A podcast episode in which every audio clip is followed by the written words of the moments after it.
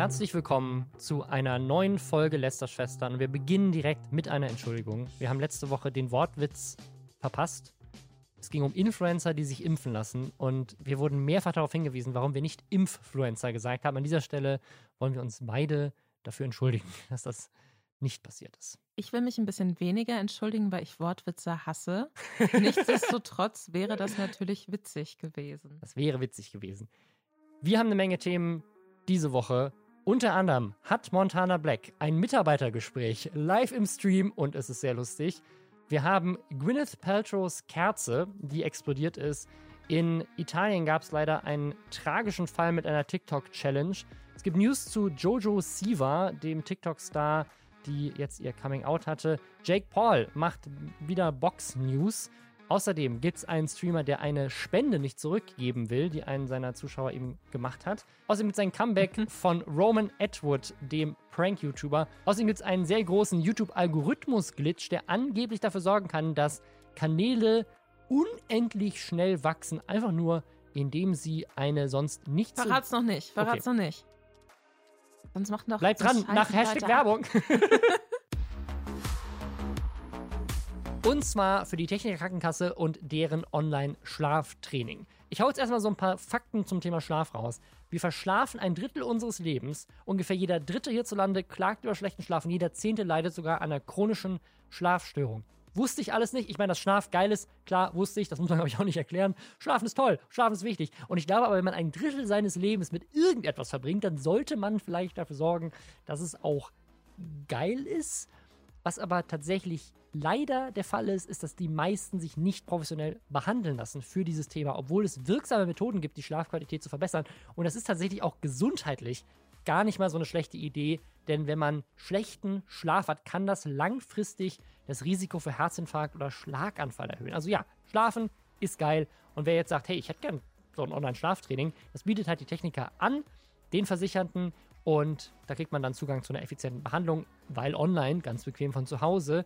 Und das Ganze basiert auf kognitiver Verhaltenstherapie. Also es ist eine wirksame, bewiesenermaßen wirksame Methode, die auch äh, bei der Techniker, also intern äh, von Leuten, die das bisher gemacht haben, haben ganz viele gesagt, das hat meinen Schlaf tatsächlich messbar verbessert. Wer das machen möchte, der muss natürlich erstmal herausfinden, ob man überhaupt so eine Schlafstörung hat. Das kann man auf tk.de, da gibt es einen Online-Test, das sind sieben Fragen, ganz easy beantwortet, man kriegt die Antwort auch sofort. Und wenn man dann herausfindet, dass man die Teilnahmevoraussetzungen erfüllt, dann können sich TK-Versicherte direkt bei diesem Online-Training anmelden und starten. Wer mehr Infos dazu haben will, die gibt es unter dietechniker.de oder nochmal in den Show Notes. Ich würde sagen, wir fangen direkt an mit dem Thema, das ihr alle am meisten erwartet, nämlich endlich wieder ein Montana der Woche. Montana Black hat mal wieder was gemacht im Stream. Und zwar hatte er, also es ist einfach, es ist auch jedes Mal was anderes. Es ist nicht so, als hätte er jetzt schon wieder irgendwie einen Sexismusskandal oder so. Nein, dieses Mal hat er mit seinem Mitarbeiter, einen äh, Mann namens Leon, der für ihn seine Videos schneidet, mit dem hat er quasi sein Mitarbeitergespräch, Personalgespräch im Livestream gehabt. Weil was macht man sonst als Streamer? Äh, man redet mit seinen Mitarbeitern einfach auch vor der Community. Das ist transparent, das ist real, das ist offen. Ich finde das auch. Also ich habe auch schon sehr viele, ich habe schon selbst Mitarbeitergespräche geführt. Äh, viel öfter war ich aber der, die Mitarbeiterin, mit der gesprochen wurde. Und ähm, da hat man natürlich auch immer so eine innere Anspannung so ein bisschen und man denkt sich, oh mein Gott, was kriege ich jetzt hier für ein Feedback und so. Aber hättest du dich nicht viel mehr gefreut, wenn so deine, keine Ahnung, so dein, dein, deine Chefs bei Weiß oder sowas, ne? Wenn das live gestreamt worden wäre im Internet und zwischendurch dein Chef immer wieder rüber guckt in die Kamera, yo, danke für die Donation. und dann geht's weiter mit dem Mitarbeitergespräch. Wäre doch viel entspannter gewesen, oder? Ich, ich weiß es nicht, aber ich glaube, in dem Moment, wenn meine Chefs mir damals gesagt hätten, nee, wir führen es über Discord, da hätte ich mir schon gedacht, oh Moment. Also das ist jetzt einfach, also Corona-bedingt gibt es bestimmt einige Firmen, die Mitarbeitergespräche über Discord führen. Ja, weiß ich nicht. Also wir haben auch schon über Google so Meet welche gemacht. Ja, aber das ist was anderes. Das ist so ein bisschen Boomer-mäßiger. Es gibt, also ich kenne tatsächlich Firmen, die Discord benutzen, einfach weil, weil sie es eh privat nutzen und das ist irgendwie leichter, obwohl ich tatsächlich klüger fände, Privates und Geschäftliches zu trennen. Aber ich äh, habe tatsächlich, gab es ja neulich den Fall, dass Slack äh, abgestürzt war. Und das war direkt am ersten Arbeitstag im Januar, war Slack Ja, einfach mal ich, down für äh, den Tag. ja. Und da sind auch, äh, kenne ich auch Leute, die gesagt haben, sie sind umgestiegen auf Discord für den Tag, weil sie quasi es als Backup genutzt haben für Slack. Also das gibt's auch. Egal. Mitarbeitergespräch über Discord ähm, ist bei Montana Black auf jeden Fall der Standard. Ähm, ist auch gut Corona-mäßig. Also der Cutter hätte ja auch vorbeikommen können. Nee, sie haben es über Discord gemacht. Da an der Stelle Props. Ich weiß gar nicht, vielleicht wohnt er auch wo ganz anders, der Cutter. Egal. Aber warum gab es denn diesen, die, dieses äh, dringende Personalgespräch? Musste ein dringendes Personalgespräch geführt werden? Was ist schiefgelaufen, Lisa? Also Montana Black hat äh, ein Video in Auftrag gegeben, wofür er äh, Geld bekommen hat, auch von Gamers Only, glaube ich. Ich glaube, das ist dieser Energy. Ja, Pulver- eine von diesen Pseudo, was, was aber eigentlich auch nur Zucker ist und ganz viel Taurin oder so. Aber wenn du das nur für Gamer, wenn du kein Gamer bist und du trinkst das, Dann stirbst du. explodiert, explodiert einfach alles. Dann stirbst du. Äh, aber da hat äh, Montana Black dann Glück gehabt. Also ähm, vielleicht hätte es in dem Video auch einen Warnhinweis geben sollen für alle, die nicht Gamer sind, aber trotzdem Interesse an diesem Produkt haben. Ähm, wenn, dann äh, hätte der Kataleon das aber wahrscheinlich auch rausgeschnitten. Das Problem war nämlich, dass äh, er sämtliche Product Placement Teile des, des Videos rausgeschnitten hat und Oder gar nicht erst reingeschnitten, ich weiß es oder nicht. Ja, ja, genau. Also, ja, wobei, er hat wahrscheinlich einen Videofile bekommen und da war das alles drin und dann hat er das zusammengeschnitten. Das heißt, es muss ja, oder? Es, meinst du, Montana Black hat das alles in einem Take aufgenommen, wahrscheinlich. ah, ja, ich habe wahrscheinlich war es auch aus einem Livestream oder so. Also, ja, ich, ja, ich, Montana Black, sorry, aber wirkt für mich nicht wie jemand, der sagt, das machen wir nochmal, das machen wir nochmal anders. weißt du? Also. das ist kein Filmregisseur, willst du sagen. nee, ich glaube, der ist halt 60 einfach. Takes für eine Szene. ich weiß, was ich tue. Wir machen das jetzt ein- einmal durch. Und wenn ich mich irgendwo richtig schlimm versprochen habe, dann machen wir den einen Teil vielleicht nochmal. Aber ich glaube nicht, dass es so mehrere Takes gibt. Aber vielleicht stimmt Das das, ist auch real, das ist einfach nicht. real. Der lässt einfach Ja, alles er drin. braucht Warum braucht er überhaupt einen Takes. Cutter? Das muss er gar nicht zusammenschneiden. Einfach real, einfach in einem Take holen. Also wenn seine, hat er sein, seine Haustour nicht auch einfach, war das nicht einfach alles ein Take? Also du musst es so machen wie Unge. Unge, der seine Roomtour hochgeladen hat und dann bricht die einfach ab. Das ist eine Ach. One-Take-Roomtour von seinem, von seinem Mietshaus. Die Roomtour war One-Take und die bricht einfach irgendwann ab. Also während er redet und geht einfach nicht weiter, obwohl er noch was zeigen wollte.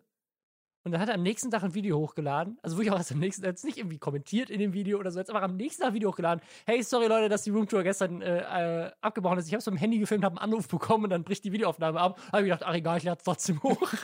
Das- Weil er halt einfach nicht schneiden wollte. Er hätte einfach noch einen zweiten Take hinterher machen können, das mit iMovie auf dem Handy zusammencutten. Aber nee, einfach hochladen. Und genau so äh, müsste das Montana Black vielleicht auch machen.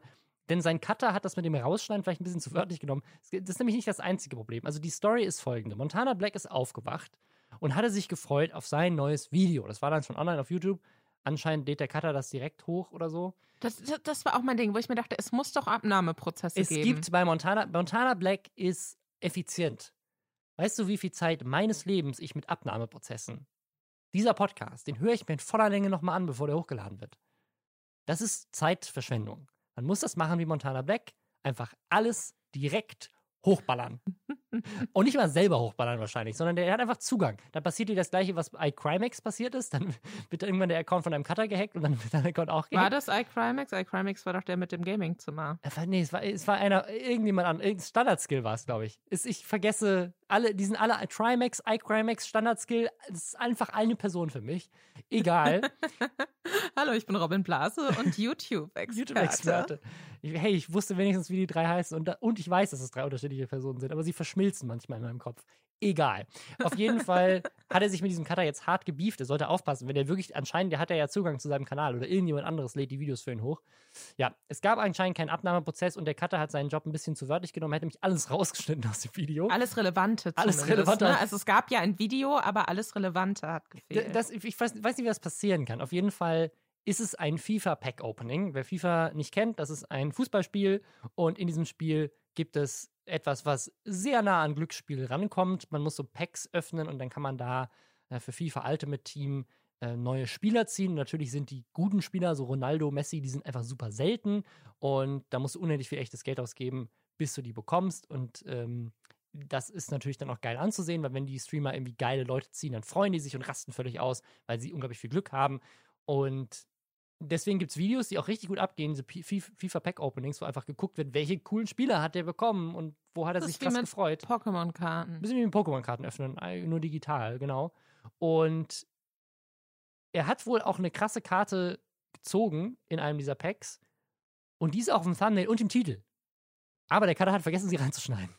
Und dann war es halt auch noch ein Product Placement und der Cutter hat vergessen, das Product Placement reinzuschneiden. Also ging einfach ein Video online, wo die Hälfte des Contents, der eigentlich wichtig war, das Video nicht in dem Video war. Und das ist wohl auch den Leuten aufgefallen. Es kam nicht gut an und hatte irgendwie über 1000 Dislikes, das Montana Black nicht hat auf sich sitzen lassen. Deswegen hat er das Video direkt gelöscht und einen, ein Krisengespräch mit seinem Cutter in Discord einberufen und hat dann live im Stream den Cutter fertig gemacht. Und es ist einfach richtig skurril, wie, wie die auch miteinander umgehen. Also es gibt wohl auch einen Punkt, wo der Cutter ihm sagt, Hals Maul. Oder ich glaube nicht wortwörtlich, aber so, er Aber- wollte ihn auf jeden Fall unterbrechen oder so. Ja, also Den Montana Mund Black verbieten. es ist, es ist einfach ein, ein sehr, sehr skurriles Gespräch und keine Ahnung, wie das arbeitsrechtlich ist. Ob der, ist der Freelancer, ist der festangestellt? Ich weiß es nicht. Keine Ahnung. Es ist ein bisschen skurril einfach. Ja, aber er macht den einfach im Stream zu Sau und der, der lässt das aber auch nicht auf sich sitzen. Also der gibt auch Konter. Und dann haben die richtig so einen so einen Streit im Stream über seine Arbeit. Aber wo ich mir auch, also was sind die Gegenargumente zu, sorry, aber alles, was für das Video offenkundig relevant ist, ist nicht im Video. Also weißt du so, wo sind die Graustufen dazwischen? Wo kann man sagen, ah, sorry, da habe ich dich falsch verstanden? So, weißt du, das ist halt, ja, weiß ich nicht. Ähm, gut, ich, ich weiß natürlich auch nicht, wie so, ein, so eine Übergabe von Montana Black aussieht. Ne? Ich weiß nicht, was da, oder ob man das dann mal einfach so in einer WhatsApp-Sprachnachricht kurz, naja, machen wir wie immer oder so und dann bei der Cutter, ja gut, dann gucke ich mal, was ich jetzt hier schön finde oder so, ich weiß es nicht, aber äh, ich finde es sehr skurril, ich ähm, verstehe aber tatsächlich auch so ein bisschen Montana Blacks Wut. Also absolut. Also wenn das, wenn das alles so stimmt, hat der Cutter auf jeden Das ist wirklich, das ist das der Moment, wo dieses You had one job Meme ja. wirklich gut ange angewendet ist.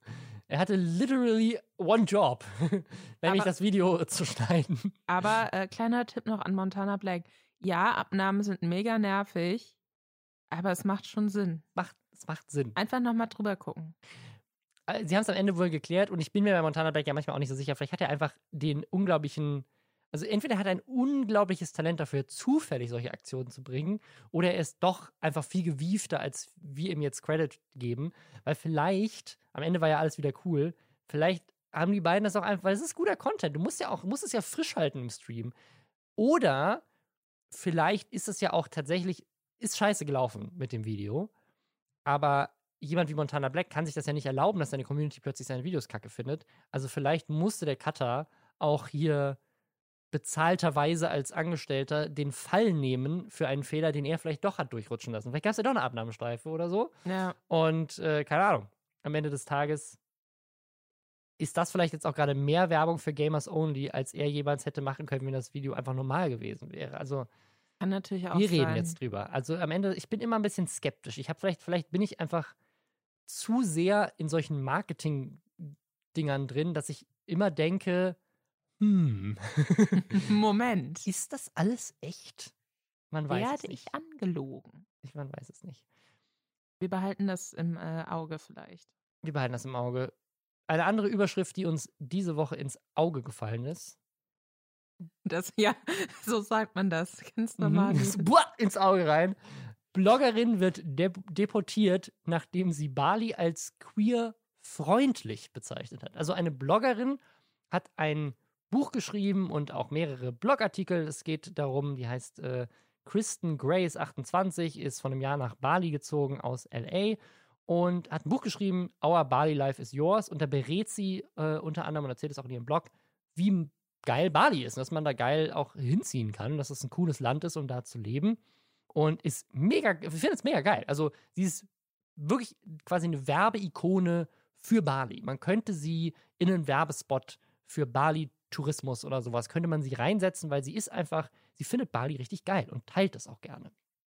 Unter anderem auch, dass Bali auch voll cool ist für die LGBTQ Plus Community. Da kann man auch gut in Bali leben. ist ja äh, Indonesien, haben wir in der letzten Folge äh, ja über das Impfen und Influencer geredet. Also ist auch sehr freundlich für Influencer. Bali ist ganz toll. Ähm, und Indonesien ist ein muslimisches Land und vielleicht hat sie deswegen auch nochmal explizit darauf hingewiesen, hey, LGBTQ+, falls ihr da irgendwie Angst vor habt, überhaupt kein Problem, Bali ist geil. Ähm, nur das von Bali anscheinend nicht geil und hat sie deswegen rausgeschmissen. Was passiert, Lisa? Also die Sache ist, äh, ich möchte nicht, dass es meine Catchphrase wird, aber ich war ja schon mal auf Bali. Und ich war ähm, ja schon mal in Amerika. also ich bin mir nicht ganz sicher, oh, also vielleicht Indonesien generell eher muslimisch geprägt, aber ich weiß nicht, ob das jetzt unbedingt auf Bali äh, zutrifft, weil die da auch so ähm, aus so so Bast oder so zum Teil auch an den Straßen überall so so Figuren, also was so eher so nach Hinduismus oder so aussah. Ich habe es jetzt gerade nochmal geöffnet. Du hast tatsächlich recht. Äh, in Bali sind 92,4 Prozent anscheinend äh, Hinduisten und der Islam macht nur 5,6 Prozent aus im Verhältnis zum Rest von Indonesien. Also genau, also es ist tatsächlich äh, ein Hindu hinduistisches Inselchen. Ich hatte so Angst, dass ich jetzt was äh, Falsches sage und die Leute denken, ich habe mir das nur ausgedacht, dass ich auf Bali war. es war zauberhaft. Äh, ja, genau. Aber die Sache ist, äh, sie hatte auch darauf hingewiesen, dass man da sehr, sehr einfach auch während Corona einreisen kann und dass doch alle unbedingt nach Bali kommen sollen.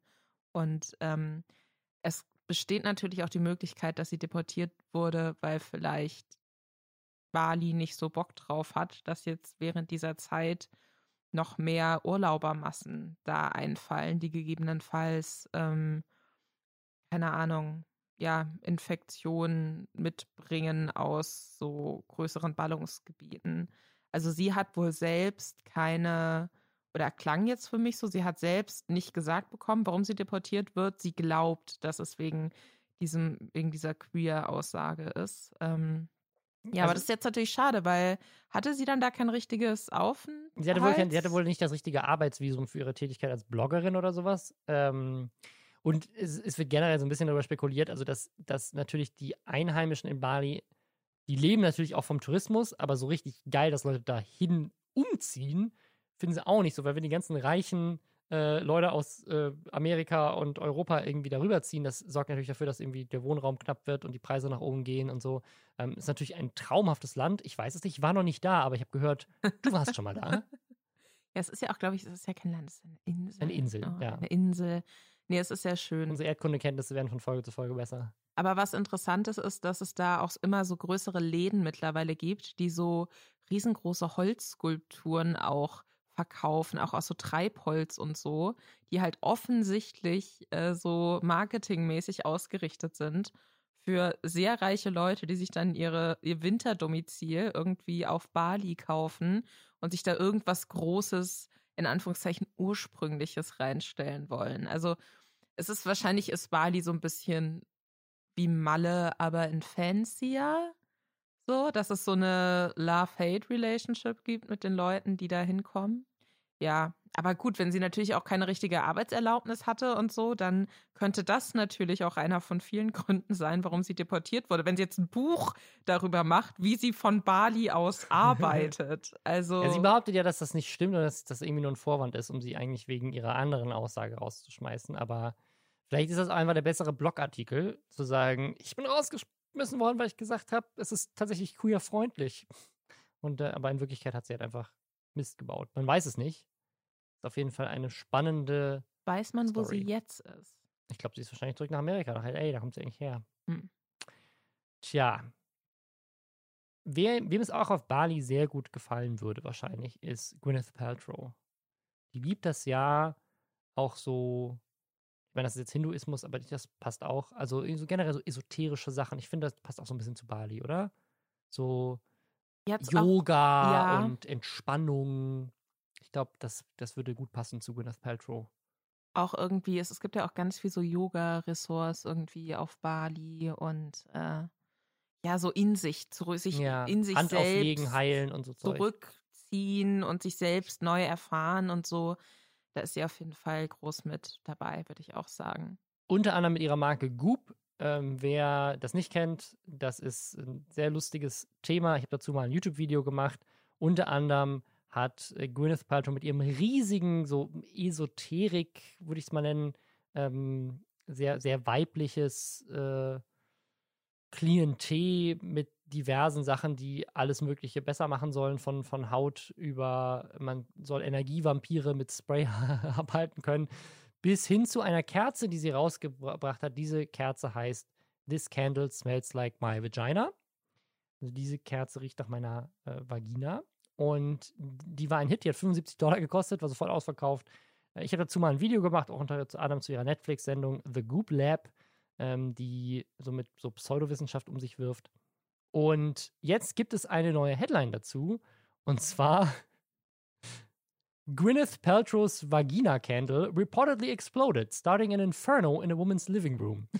also, Gwyneth Paltrow's Vagina-Kerze explodiert und startet ein Inferno in dem Wohnzimmer einer Frau. Es ist tatsächlich wohl die Vagina-Kerze. Es gibt nämlich inzwischen auch, kleines Update zu dieser Story, eine zweite Kerze, die heißt This Smells Like My Orgasm. Also sie haben wohl ihren Orgasmus gerochen und dann haben sie es in eine Kerze gepackt. Ich habe das Gefühl, das sind einfach nur so Gag-Produkte. Die sind ja auch sehr, sehr schön verpackt und so.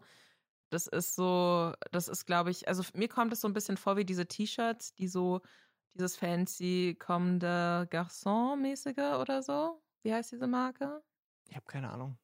Und dann aber so Come the fuck down. Also, dass man so, so ja, ja. Ne, mhm. dass man sich so was bewusst krasses nimmt und das aber genauso schön elegant verpackt, ähm, wie das, woran man sich orientiert. Ich dachte wirklich, das wäre eher so ein, ähm, ja, so ein Gag. Produkt? Ich glaube nicht. Also ich, ich, glaube, es ist kein, also es ist kein Schockprodukt. Ich kann mir schon vorstellen, dass es ein Marketing-Ding ist. Also sie verkaufen ja zum Beispiel auch einen Vibrator, den du als Halskette tragen kannst oder so. Also hm. es ist hm. schon mehr so, da, da, ne, die verkaufen dieses Yoni-Egg, also so ein, so ein Jadeei, was man äh, auch als Frau sich in die Vagina stecken soll, um irgendwie. Becken, Boden, Beckenbodentraining, was ja. aber wohl von mehreren Frauenärzten, Ärztinnen schon als absolut macht das bitte nicht. Das ist nicht nur, bringt es nichts, sondern es ist ehrlich gesagt eher schädlich. Ähm, also auch das äh, habe ich mal in meinem Video dann behandelt. Dann entferne ich es jetzt aus meinem okay. Warenkorb. Äh, wir pausieren kurz äh, den äh, Podcast. Warenkorb, also Warenkorb, Warenkorb habe ich gesagt. wow. Ich wollte dir kurz, ich wollte dir kurz die Gelegenheit geben, ins Bad zu gehen. Ja? Für Beckenbodentraining ist man nie zu jung. Äh, also, also die, Ziel, die, Zielgruppe von äh, Gwyneth Paltrow ist auf jeden Fall mehr so Millennial. Also ich würde sagen, da ja. passen wir vom Alter schon rein eigentlich. Ja. Ähm, naja, auf jeden, auf jeden Fall ist diese Kerze explodiert. Und das ist natürlich jetzt wieder eine krasse News für Gwyneth Paltrows Marke, weil jetzt reden wieder alle über ihre Vagina-Kerze. Hat die Frau, bei der das passiert ist, auch geäußert, ob ihr Haus denn über einen längeren Zeitraum komplett nach Gwyneth Paltrows Vagina gerochen hat? Nein. Aber sie hat tatsächlich äh, Fotos davon geteilt, wie halt alles in ihrem Haus irgendwie so halb abgebrannt ist. Aber ja, sie hat, hat nicht, nichts wirklich zum Geruch gesagt. Einfach nur, dass alles explodiert ist. Das war richtig heiß und Flammen überall glaube, es gab, ich habe den äh, Artikel dazu vorhin gelesen, es gab so ein Zitat, das hat mir sehr gut gefallen von ihr. Da meinte sie irgendwie auch, ne, was wir jetzt auch witzig finden, von wegen, ja, also natürlich scheiße, dass es jetzt so gelaufen ist, aber so andererseits ist es schon ziemlich lustig zu sagen. Was? Die Vagina-Kerze von Gwyneth Paltrow in meiner Wohnung, in meinem Haus explodiert. Das war der, ich äh, rufe den Artikel auf. Ich, ich möchte es eigentlich wirklich, ich möchte es vorlesen. Ich glaube, ich habe es mir nicht eingebildet. Ja, hier, ich habe es auch. It was scary at the time, but funny looking back. Then Gwyneth's vagina candle exploded in my living room. Hey!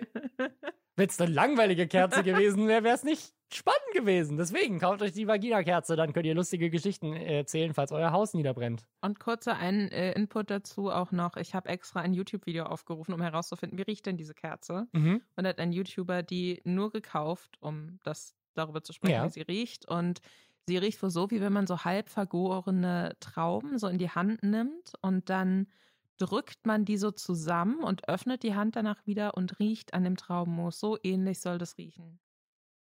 also es wundert mich fast genauso viel, dass er weiß, wie das riecht. Dazu, dass sie eine Kerze herstellen konnte, die so wie ihre Vagina riecht. Das finde ich beides ähm, skurril. Ich weiß nicht, ich habe hab auch mal gehört, dass, also ich bin mir unsicher, es gibt zwei Stories zu dieser, Can dieser Candle-Geschichte. Also entweder Gwyneth Paltrow hat tatsächlich zufällig eine Kerze gefunden, die so roch.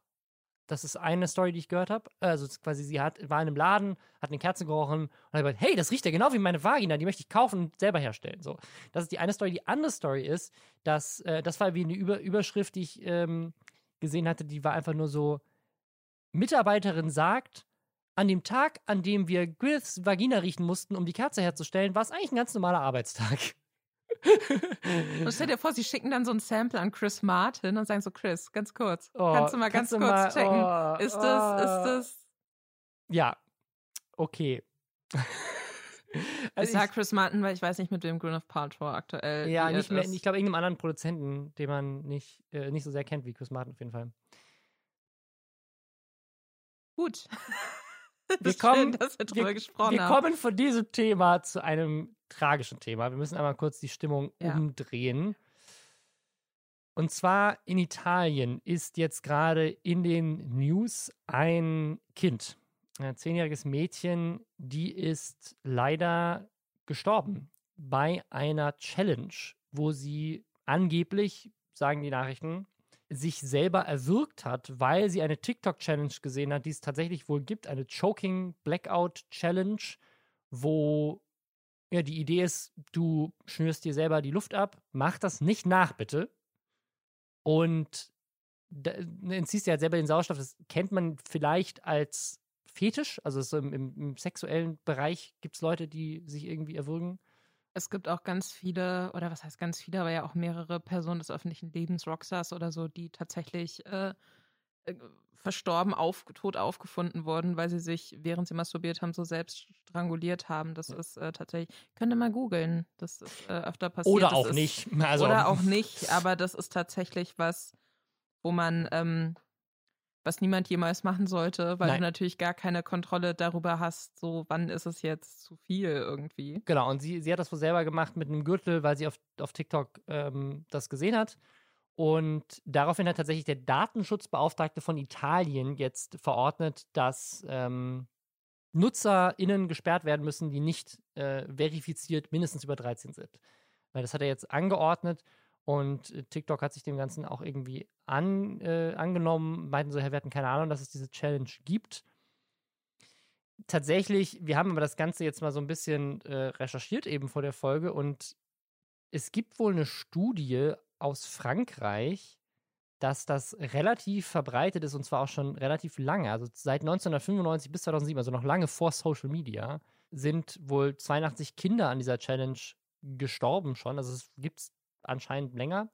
Und diese Studie aus Frankreich hat festgestellt, dass ähm, in den letzten Jahren wohl eins von zehn Kindern, also es waren, es waren so 1700 äh, befragte Kinder zwischen 2009 und 2013 und da hatten eins von zehn Kindern an so einer Challenge mitgemacht. Also es hatte nichts unbedingt mit Social Media zu tun, sondern eher auf dem Schulhof so, haha, ich wirk dich mal, bis du ohnmächtig wirst oder wirk dich mal selber, bis du ohnmächtig wirst. Also da, da ging es dann gar nicht so rum, so haha, sondern es ist einfach nur diese, diese Idee, man wirkt sich bis zu dem Punkt der Ohnmacht und das ist dann wohl eine coole Challenge. Es geht ja auch so ein bisschen darum, dass quasi, dass man nicht bis zum Punkt der Ohnmacht, sondern bis kurz davor.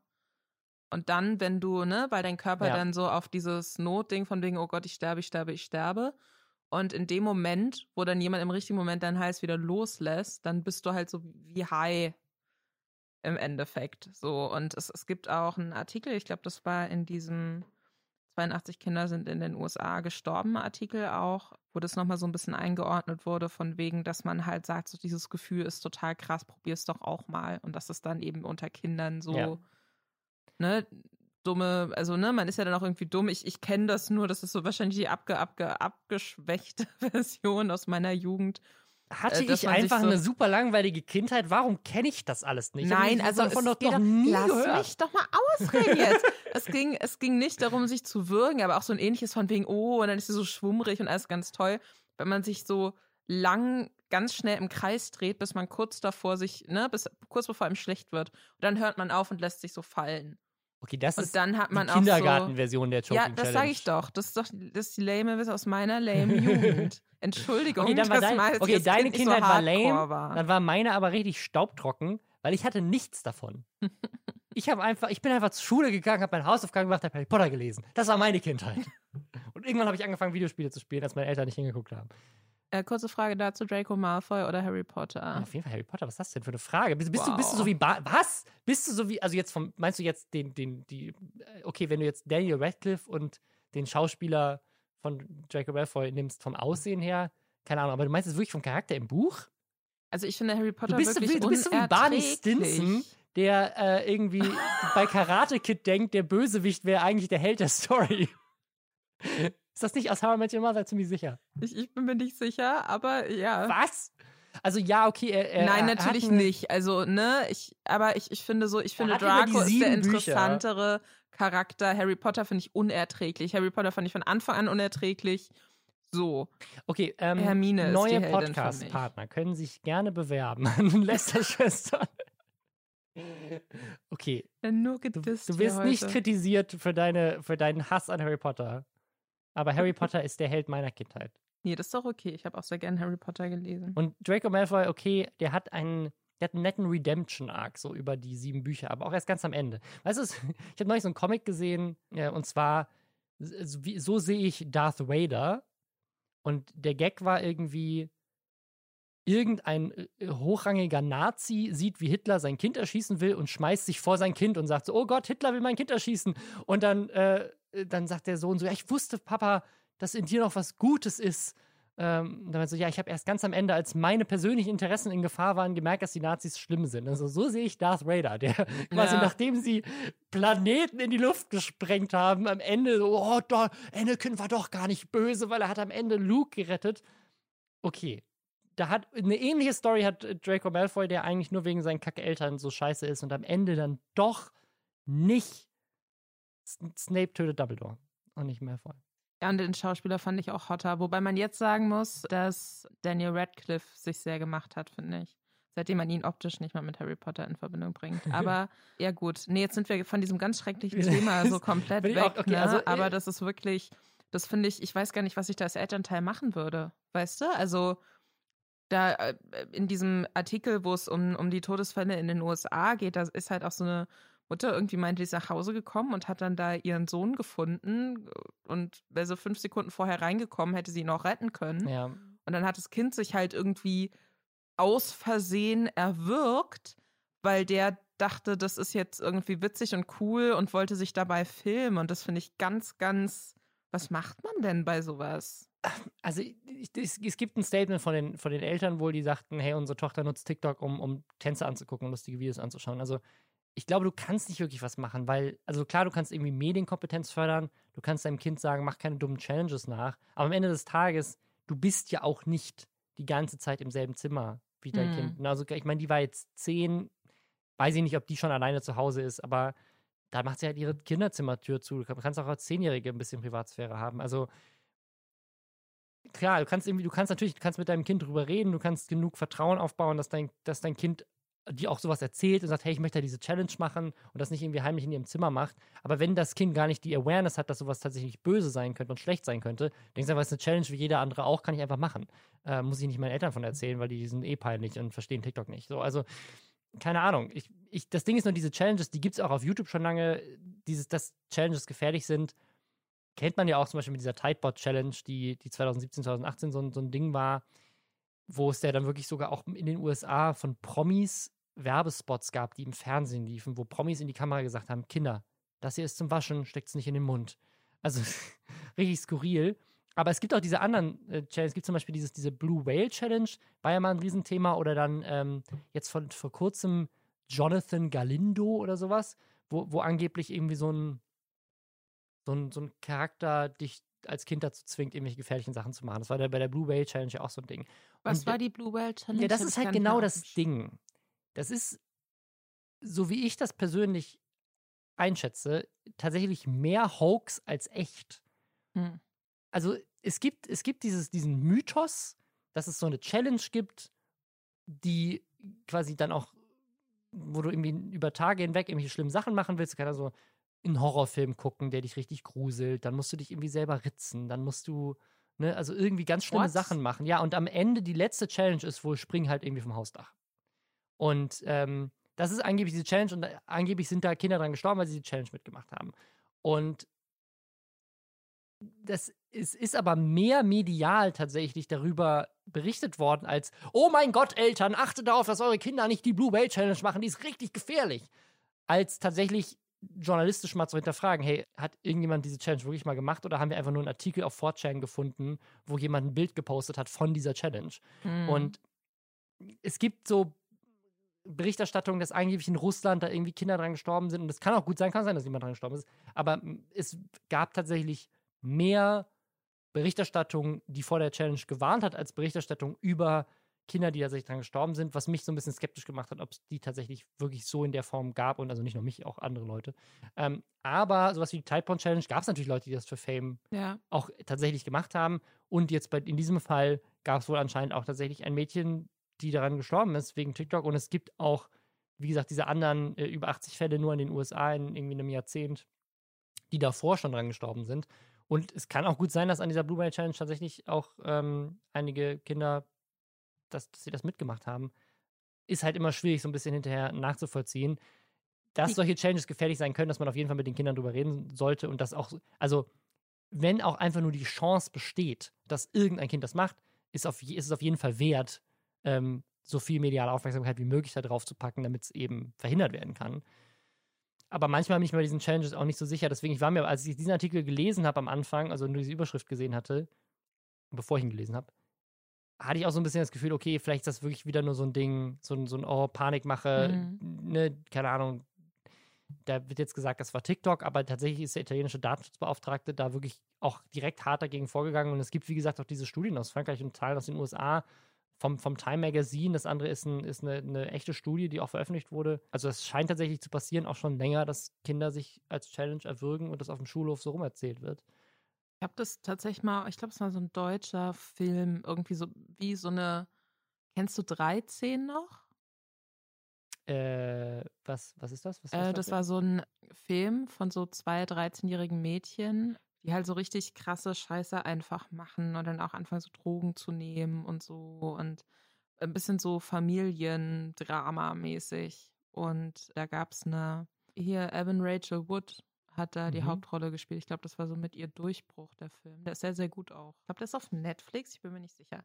Aber ich habe kürzlich mal so einen deutschen Film gesehen, der so ein bisschen daran angelehnt war. Und ich glaube, da, wenn ich mich nicht falsch erinnere, gab es auch so eine Szene, wo dann die, die Hauptdarstellerin so gewürgt wird von, von ihrer besten Freundin, auch so mit den Worten, das ist total krass, so hast du dich noch nie gefühlt. Und sowas wird ja in der Regel auch immer in so Filme aufgenommen, ne? Weil dann die Leute, die halt recherchiert haben für den Mhm. Film, das Gefühl haben, das ist was, was passiert. Ich fand es in der, in, in der Situation dann im Film auch irgendwie so, hä, wa äh, warum machen die das jetzt? Okay, weird. Aber ja, ich glaube, dass ich kann mir schon vorstellen, dass es irgendwie sowas ist, was, was man macht, so eine Mhm. Mischung aus Mutprobe und das fühlt sich total krass Ja. an. Ja, ich habe jetzt auch gerade bei, bei Wikipedia, Quelle Nummer 1, nochmal kurz die Blue Whale Challenge äh, angeguckt. Und tatsächlich ist da der Satz drin, es handelte sich vermutlich zuerst um einen Hoax, ist dann jedoch über die Medienberichte zu einem realen Phänomen geworden. Also dadurch, dass quasi so viele Leute darauf aufmerksam geworden haben, haben Leute angefangen, es dann tatsächlich irgendwie auch als Troll quasi rumzu, rumzuschicken. Und es sind wohl tatsächlich bewiesenermaßen in Russland mindestens drei Todesfälle dadurch gestanden. Es hat wohl Putin auch tatsächlich ein Gesetz äh, unterzeichnet, das solche Sachen unter Strafe von bis zu sechs Jahren Haft gestellt hat. Also es ist tatsächlich äh, gerade in Russland wohl größer geworden. Ja, und in Deutschland ist wohl ein Fall bekannt, wo sich ein Mädchen äh, einen Blauwal in den Arm geritzt hat. Deswegen Blue Whale dann, weil man sich einen Das ist auch Blauwal- eine, eine der Sachen, die irgendwie da im Rahmen passieren. Irgendwas mit einem blauen Wal anscheinend. Ja, ist auch schon jetzt ein paar Jahre her. Ich weiß, dass Le Floyd dazu richtig viel auf YouTube auch gemacht hat damals. Ja, es ist irgendwie, äh, ja, also solche Challenges gibt es. Oft wird mehr darüber berichtet, als ta- tatsächlich stattfindet. Und das ist dann mehr so eine Panikmache für Eltern, glaube ich, ganz oft. Aber ich finde es trotzdem wichtig, da mit Kindern drüber zu sprechen und irgendwie dafür Ja. zu sorgen, so, hey, mach so einen Scheiß nicht, mach keine dummen Sachen. Äh, ja, auf jeden Fall, das äh, ist jetzt gerade der Fall mit, mit TikTok. Also TikTok kriegt da jetzt gerade in Italien Ärger für, dass sie sagen so, hey, kleine Kinder sind offensichtlich auf TikTok, eine Zehnjährige, das darf, darf nicht sein. Also das verstößt ja auch tatsächlich sowohl gegen äh, europäisches Recht als auch gegen die Nutzungsbedingungen von TikTok. Mhm. Ähm, und deswegen ist das jetzt gerade bei denen gelandet. Warum durfte überhaupt eine 13-Jährige auf dieser Plattform sein und solche Videos sehen, die sie dazu aufgerufen haben? Zehnjährige, ne? Zehnjährige, ja. 13, genau, sie war eben auch erst zehn. Ab 13 wäre es gegangen, laut jetzt diesem Datenschutzbeauftragten. Ähm, aber sie war halt erst zehn. Apropos Jugendschutz. Apropos Jugendschutz. Ich arbeite ja für das äh, gute YouTube-Format Represent und habe einen Beitrag gemacht dazu, was denn jetzt passiert mit Pornhub und X-Hamster und so, weil mhm. die Seiten gegen den Jugendschutz verstoßen, weil die, weil die nicht überprüfen, ob die Leute, die auf die Seiten gehen, wirklich 18 sind. Und dann könnte ihnen eben eine Netzsperre drohen, was bedeuten würde, die sind in Deutschland nicht mehr aufrufbar mit deutscher IP. Dieses Video könnt ihr auf YouTube finden und auch, was das jetzt äh, konkret bedeutet, ob Netzsperren überhaupt sinnvoll sind, ob man die nicht einfach mega easy umgehen kann und so Der weiter. Sponsor und so Folge, NordVPN. ja, aber das ist sehr spannend, ne? Weil also es ist ja total schwierig, so Jugendschutzsachen auch durchzusetzen und oft, weißt du, im Endeffekt, wenn dann Elternteil sagt, ja, natürlich darfst du dir diese App runterladen, ja. Dann, woher soll denn dann der Inhaber der App nachvollziehen können, ob die Person wirklich schon so alt ist, wie sie sein muss? Ja, guckt euch das Video an auf YouTube, auf dem YouTube-Kanal von äh, Represent. Wir haben jetzt ein weiteres Jugendschutzthema eigentlich noch, nämlich Jojo Siva. Die hat Eltern in den USA vor allem ähm, dazu gebracht, dass, dass die denken, sie würden Jugendschutz betreiben, indem sie ihre Kinder vor ihr schützen. Denn wir hatten es ja neulich schon mit ihr, ne, das war die, die ähm, ihr Spiel zurückrufen musste, weil ihr Spiel irgendwie äh, nicht jugendgeeignet war. Davor hatten wir sie in meinem Podcast als Thema, weil sie Make-up mit Asbest drin rausgebracht hat. Also nicht sie selber, aber über eine Firma, die das vertrieben hat. Ähm, also nicht, äh, hatte, hatte nicht wenig ähm, Shitstürme in ihrem Leben bisher. Und jetzt hat sie eigentlich etwas sehr Positives worüber wir hier nur positiv drüber sprechen können, aber was in den USA dann manchmal leider auch den gegenteiligen Effekt hat. Und zwar hatte sie ein Coming Out. Und das ist äh, besonders, weil sie ist 17 und hat halt eine sehr, sehr junge Zielgruppe, gerade auch auf TikTok und geht damit jetzt äh, sehr öffentlich um, dass sie eben Teil dieser LGBTQ-Plus-Community ist. Und das ist, finde ich, find ich ein schönes Vorbild einfach. Ne? Sie ist ja, macht da irgendwie so quietschige, lustige, fröhliche Videos und kann jetzt mit dem Thema auch, ja, so, ich bin einfach wie ich bin und zeige das auch meiner Community, ist ja was super Positives. Aber Lisa, im Internet sind die Sachen leider immer anders, als man denkt. Was ist passiert? Ja, also ich weiß nicht, ob das jetzt schon der große Shitstorm von super konservativen US-Eltern ist. Ich hatte da nur vereinzelt äh, Screenshots auf Reddit gesehen. Da gab es natürlich einen Backlash auch dazu. Eine Mutter hatte irgendwie geschrieben, ja, schade, meine Tochter ist sein größter Fan, aber jetzt nehme ich ja alle Poster weg, weil das geht so nicht. Und ich kann mir vorstellen, dass ähm, viele da noch folgen.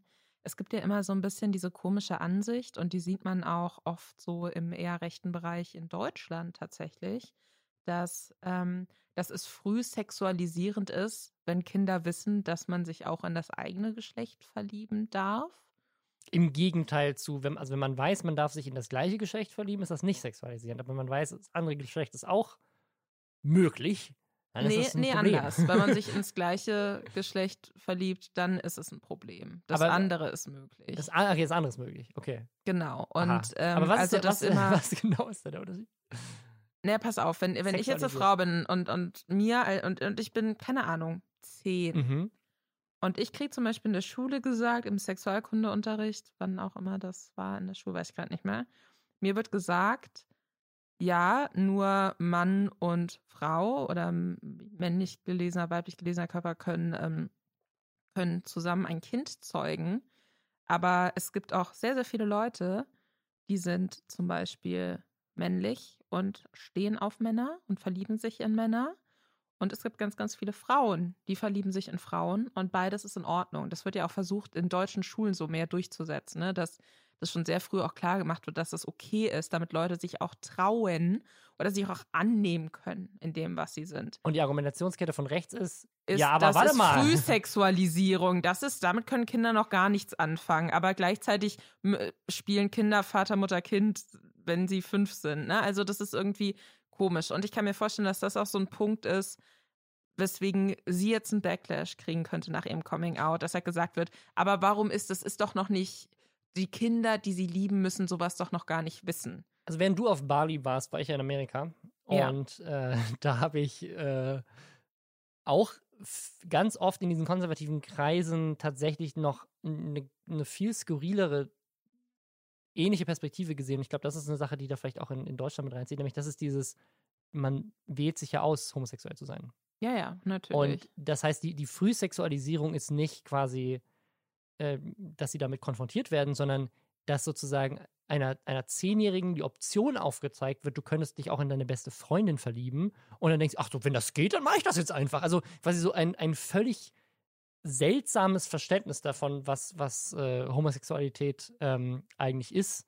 Ähm, und das zählt da, glaube ich, auch mit rein, dass sie denken sozusagen, wenn meine Tochter von Jojo Siva hört, dass es okay ist, queer zu sein, dann entscheidet die sich vielleicht einfach queer zu sein. Dann muss ich sie in mein konservatives Umkehrungscamp äh, von meiner Kirche schicken, die sie mit Elektroschocks dazu zwingen, wieder hetero zu werden. Also das, ist, das ist ja eine echte Realität in den USA. Äh, Es gab einen sehr, sehr guten Reddit-Kommentar dazu, wo, wo sich jemand so ausgemalt hat, wie dann das Gespräch wäre zwischen, äh, zwischen Tochter und äh, Mutter. Und dann hat er sich quasi in die Mutter hineinversetzt und war so, Tochter, ich liebe dich. Aber äh, Lesben und Schwule hasse ich noch viel mehr. irgendwie so, ne? Also, weil das ist ja dann irgendwie so dieses, was, was ist denn, was wäre denn schlimm daran, ne, wenn, wenn man jetzt irgendwie, wenn die Tochter heterosexuell ist, dann ist sie auch heterosexuell. Wenn Jojo Siva nicht heterosexuell ist, dann hat sie vielleicht eher mal den Mut, irgendwie auszuprobieren, okay, finde ich jetzt wirklich den Boy, mit dem ich in die Klasse gehe, süß oder bin ich nicht immer eher total aufgeregt, wenn ich meine beste Freundin irgendwie, wenn wir zusammen Mhm. übernachten oder so, weißt du? Die Sache ist, du wirst es nicht ändern, wenn, wenn ein Mensch diese sexuelle Orientierung hat. Alles, was du machen kannst, ist die Person dazu zu bringen, das abzulehnen und zu hassen und sich selbst zu hassen. Und das passt für mich nicht überall mit diesem, wir müssen unsere Kinder schützen, weil wir lieben sie. Das ist halt absoluter Bullshit. Und ich finde das ganz, ganz toll, dass dieses Coming Out stattgefunden hat. Und ich finde das extrem mutig, weil ich mir vorstellen kann, dass das, obwohl das natürlich das Unwichtigste in dem Moment sein sollte, ich kann mir vorstellen, dass es auch wirtschaftlich keine gute Idee war. Ich kann mir vorstellen, dass das viele Leute irgendwie aufbringt gegen sie. Ich, ich würde hoffen, dass nicht. Ich war, es ist in Amerika, glaube ich, tatsächlich so ein bisschen sehr unterschiedlich, welchen Markt du erreichen willst und welche Firmen, Firma du sein willst. Also es gibt ja in den USA tatsächlich Boykotte gegen Mhm. so Firmen wie JCPenney oder sowas, so ein Kleidungsunternehmen da, die, ähm, weil die, keine Ahnung, irgendwie ein Poster gemacht haben, wo zwei Männer nebeneinander stehen, die Jeans anhaben und dann kannst du da, kauf dir unsere Jeans. Und dann so, warte mal, sind das zwei Männer nebeneinander? Das, da können wir nicht mal hingehen. Äh, also das ist ja, das ist ja tatsächlich in Teilen der USA immer noch so krass. Und man sieht es Ja. ja an der Wahl von Trump auch. Ich meine, das ist ein sehr großer Teil, nicht die Mehrheit, aber ein Mhm. großer Teil der USA, die da sehr konservativ unterwegs ist. Und das also konservativ ist, glaube ich, sogar das falsche Wort dafür, die einfach große Arschlöcher sind. Ja, das kann tatsächlich sein, dass ich, also ich glaube, so Firmen wie Walmart oder sowas, die halt auch so dann so groß unterwegs sind im Land, sich das teilweise vielleicht nicht erlauben können, diverse Gruppen im Land gegen sich zu bringen. Keine Ahnung, macht vielleicht keine Werbung mit der. Würden sie wahrscheinlich nicht offen sagen, aber ist vielleicht eine Sache, die tatsächlich mit in äh, Entscheidungsprozesse mit reinzielt. So vergraulen wir damit potenziell irgendwelche Leute? Keine Ahnung, weiß ich nicht. In einer Zeit, wo so eine Wahl so knapp ausfällt und äh, alles irgendwie so polarisiert ist in den USA, kann ich mir schon vorstellen, dass das Dinge sind, die damit in die Entscheidungen treffen. Aber gleichzeitig gibt es natürlich auch eine Menge Firmen, die sich extrem auch damit profilieren, dass sie sagen, wow, wir Mhm. sind äh, super LGBTQ plus freundlich und sind überall dabei und so. Ja, klar, aber es kommt dann halt darauf an, wie viele kaufen das, ne? Also ich, ich glaube, ich kann mir vorstellen, dass in der breiten Masse, dass sie das schon zu so einem eher Special Interest mäßigen Ding machen würde. Ich glaube aber, dass diese Signalwirkung, die sie haben könnte, gerade an junge Mädels irgendwie. Mhm. Oder, oder auch Jungs, ich, ich denke mal, die hat mehr weibliche Fans, könnte ich mir vorstellen, von dem, was sie so macht. Aber ich glaube, dass das wahnsinnig wichtig ist. Auch, dass jemand, der noch so jung ist und dann auch so nah dran ist an so einer jungen Zielgruppe, sagt so, ich bin so und das ist total okay und ich bin damit total happy. Und wenn ihr auch so seid, dann ist es doch total super. Und ich glaube, dass es gerade, wenn man noch sehr jung ist und sich sehr unsicher ist in allem, dass das Wichtigste, was man haben kann, ein gutes Vorbild ist. Und wenn dann dafür so ein paar Assis hinten unterfallen, weil sie im Jahr 2021 immer noch ein Problem damit haben, wenn es äh, Paarungen abseits von Mann und Frau gibt, dann scheiß drauf. Finde ich auch. Sehr gut. Ich finde es schön, dass wir sie auch mit einer positiven Story hier drin haben, nicht nur mit ihren Voll. weirden Produkten. Äh, eine Person, die wir bisher leider, glaube ich, noch nie positiv hier drin hatten, Jake Paul. Jake Paul hat Beef mit Conor McGregor, dem, ich glaube, es ist UFC-Fighter. Und zwar möchte er gegen ihn boxen, weil Jake Paul und Logan Paul, die beiden Brüder, äh, die unter anderem bekannt sind durch Skandale wie Wir haben eine Leiche im Wald gefilmt oder Jake Paul, der auch bei irgendwelchen Riots mit in der, in der Mall äh, irgendwie mitgelootet hat und so. Die sind ja groß im Boxen unterwegs. So krass sogar, dass sie inzwischen bei riesigen Events mit dabei sind. Das hat ein bisschen angefangen, glaube ich, mit Logan Paul versus KSI, der auch ein YouTuber ist. Die haben sich geboxt und inzwischen ist es so ein richtiges. War das Ding Logan Paul? geworden. War das nicht Jake Paul? Ich glaube, es war Logan, der angefangen hat und dann hat Jake damit auch angefangen. Ich glaube, Logan war der Erste. Und dann kam, dann kam Jake dazu. Ja, die sind auf jeden Fall jetzt irgendwie groß in diesem Ding drin. So sehr sogar, und das wusste ich nicht, dass Mike Tyson den beiden sogar gedankt hat und wohl gesagt hat, ähm, sie sollten auch tatsächlich irgendeinen Gürtel verliehen bekommen. Im Boxen kriegt man ja irgendwie Gürtel, keine Ahnung, ich kenne mich nicht aus dem Sport. Mhm. Weil die beiden Boxen neues Leben eingehaucht hätten. Ne? Die haben jetzt für eine komplett neue, junge Generation Boxen wieder geil gemacht. Und ich glaube sogar Mike Tyson hat ja neulich auch, äh, der ist irgendwie wiedergekommen und hat irgendwie so einen Charity-Kampf gehabt. Und ich glaube, da war Logan Paul sogar in, im Vorher, so der, der, der, ja, gibt es irgendwie mehrere Kämpfe, die irgendwie am selben Tag stattfinden. Und da war er irgendwie so der Opener, der, der, was ist, wer ist das bei Bands, der, der, der Voract? Voract, ja. Der Voract war, war Jake Paul gegen irgendeinen NBA-Spieler, glaube ich. Und jetzt hat äh, Jake Paul, äh, Con äh, Conor, hier ähm, Conor McGregor, 50 Millionen Dollar angeboten, wenn er, wenn er gegen ihn kämpft, weil er es irgendwie nicht machen möchte. Was ich halt immer so faszinierend finde, mit was für Summen darum geschmissen wird, aber anscheinend verdienen die ja tatsächlich genauso viel. Also diese Box-Matches, weil die immer bei Pay-Per-View ähm, laufen, also bei so Sendern, wo du halt Geld dafür zahlen musst, dass du sie streamen kannst, Mhm. verdienen die sich wohl dumm und dämlich damit. Äh, also diese, diese ganze Boxing-Promoting-Sache ist unglaublich viel Geld. Wenn so zwei Leute, die man gerne gegeneinander boxen sehen will, gegeneinander boxen, werden sehr viele Leute sehr reich anscheinend dadurch. Also auch die Leute, die richtig fertig hinterher mit gebrochener Nase und Gehirnerschütterungen für den Rest ihres Lebens dahinter herausgehen. Selbst die Verlierer verdienen irgendwie zig Millionen. Da und das ja lohnt auch sich. ordentlich gewettet. Aber diese 50, dieses 50 Millionen Angebot ist auch schon nicht mehr aktuell. Also du musst dir vorstellen, diese Fehde quasi Mhm. Geht schon ein bisschen länger. Jake Paul wollte schon seit längerem gegen McGregor antreten und hatte da versucht, ihn so ein bisschen immer so, ne, so aus der Reserve zu locken. Man muss dazu sagen, dass Conor McGregor die Paul-Geschwister wohl auch schon mal verteidigt hatte, wohl gegen die Kritik, dass sie gar keine richtigen Boxer wären und dass sie im Boxring nichts zu suchen hätten und so. Und Jake Paul ist aber irgendwie besessen davon, halt, dass dieser Kampf stattfindet, weil man halt sagen muss, dass Conor McGregor schon so der Typ da gerade ist, gegen den eigentlich, also da gibt es auch wahnsinnig viel so Best of YouTube, Zusammenschnitte, sehr viele Memes auch. Ich äh, stolpere ständig auch in Insta-Stories so über Ausschnitte von Kämpfen, von denen weil anscheinend total viele Leute aus meinem Bekanntenkreis irgendwie verfolgen, was der macht. Und der scheint Boxen aber sehr, sehr ernst einfach zu nehmen. Und bei Jake Paul hat es, glaube ich, ganz viel mit Ego zu tun. Mhm. Und es sind, wäre natürlich der ultimative äh, Ego-Push für Jake Paul, wenn sich so der Boxer gerade, wenn der mit ihm in den Ring steigen würde, weil das Jake Paul natürlich sehr viel Kredibilität geben würde in seinem neuen selbstgewählten Hobby. Deswegen hat er diese 50 Millionen Euro Sache angeboten und dann aber auch irgendwie die Verlobte von McGregor beleidigt wohl. Ich glaube, es ist so ein Ding, äh, dass du so, so, so wenn, dann, du hoffst dann, dass er dich, dass er dir dann eine reinhauen will im Ring, ja. weil du, weil er denkt, er muss jetzt irgendwie, keine Ahnung, sich rächen, weil du gemein zu ihm warst.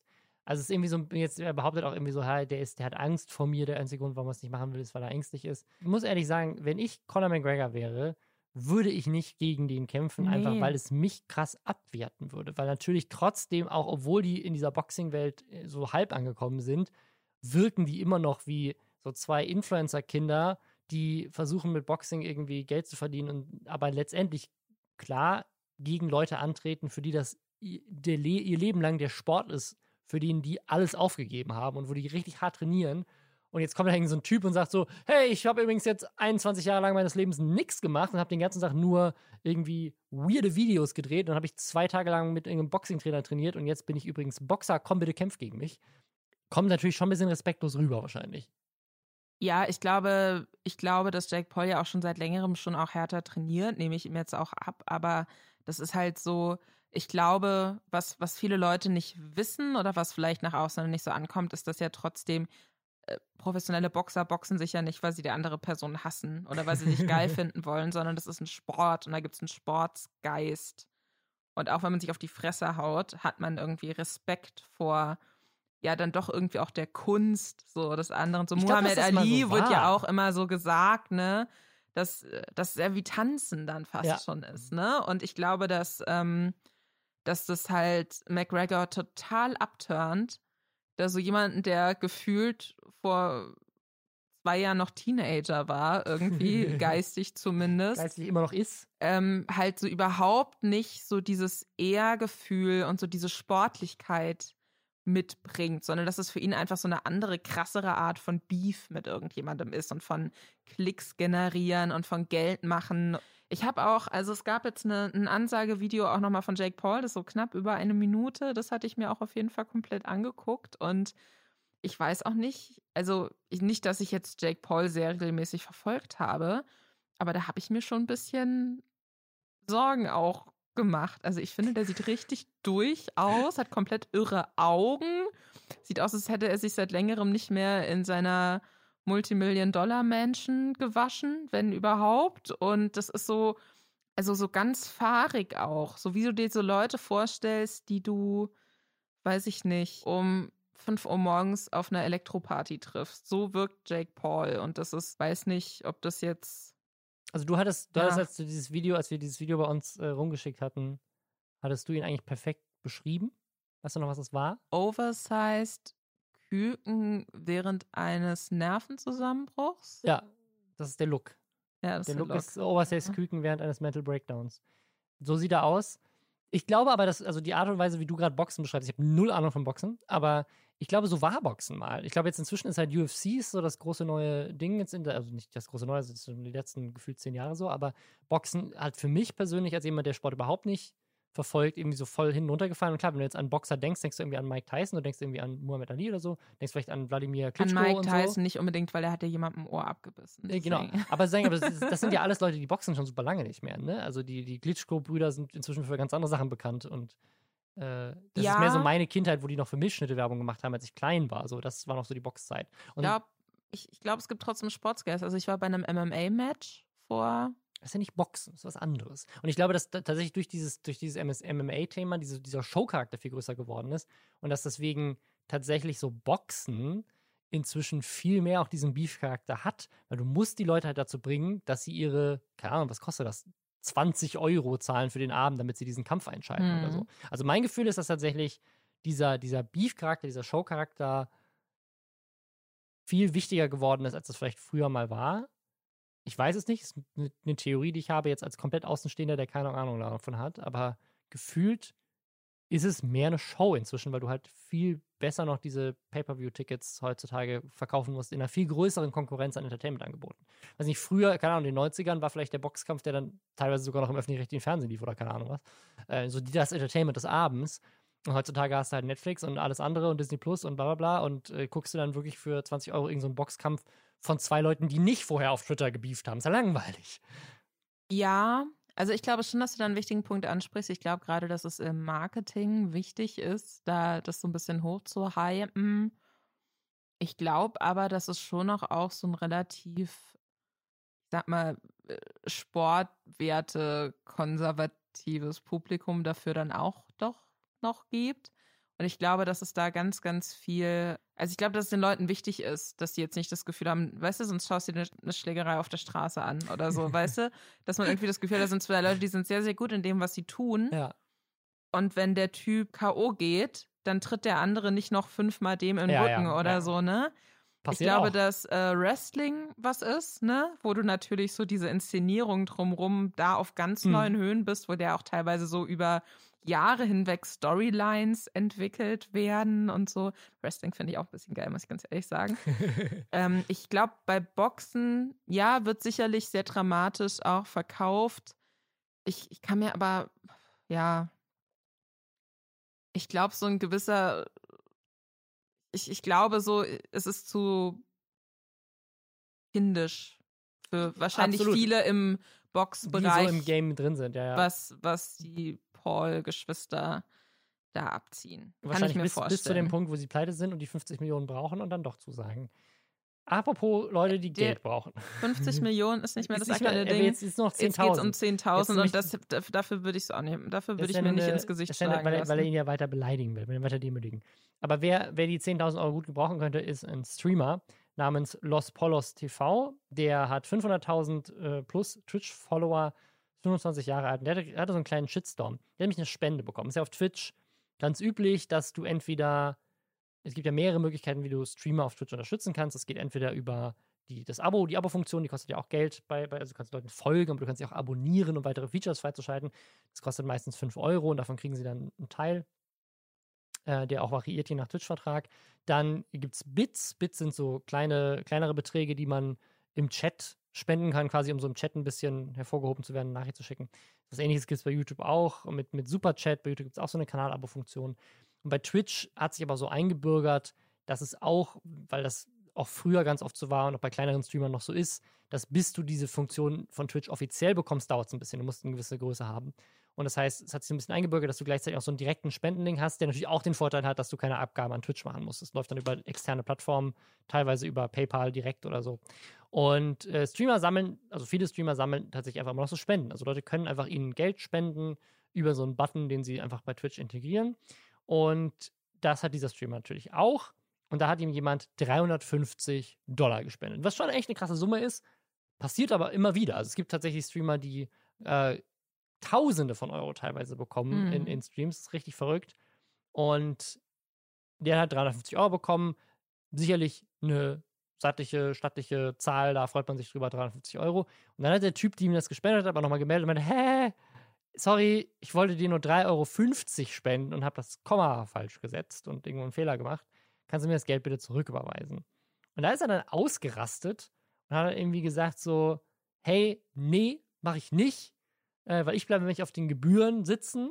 Das ist nämlich so ein Ding, wenn du so die Sachen zurückbuchst, musst du darauf zahlen, weil PayPal da in den Gebühren nimmt. Äh, genauso, wenn jemand das Geld zurückruft, das ging früher mal. Das gab es auch öfters, dass Leute irgendwie so einen Centbetrag überweisen über PayPal und dann, um den Streamer zu trollen, das wieder zurückrufen.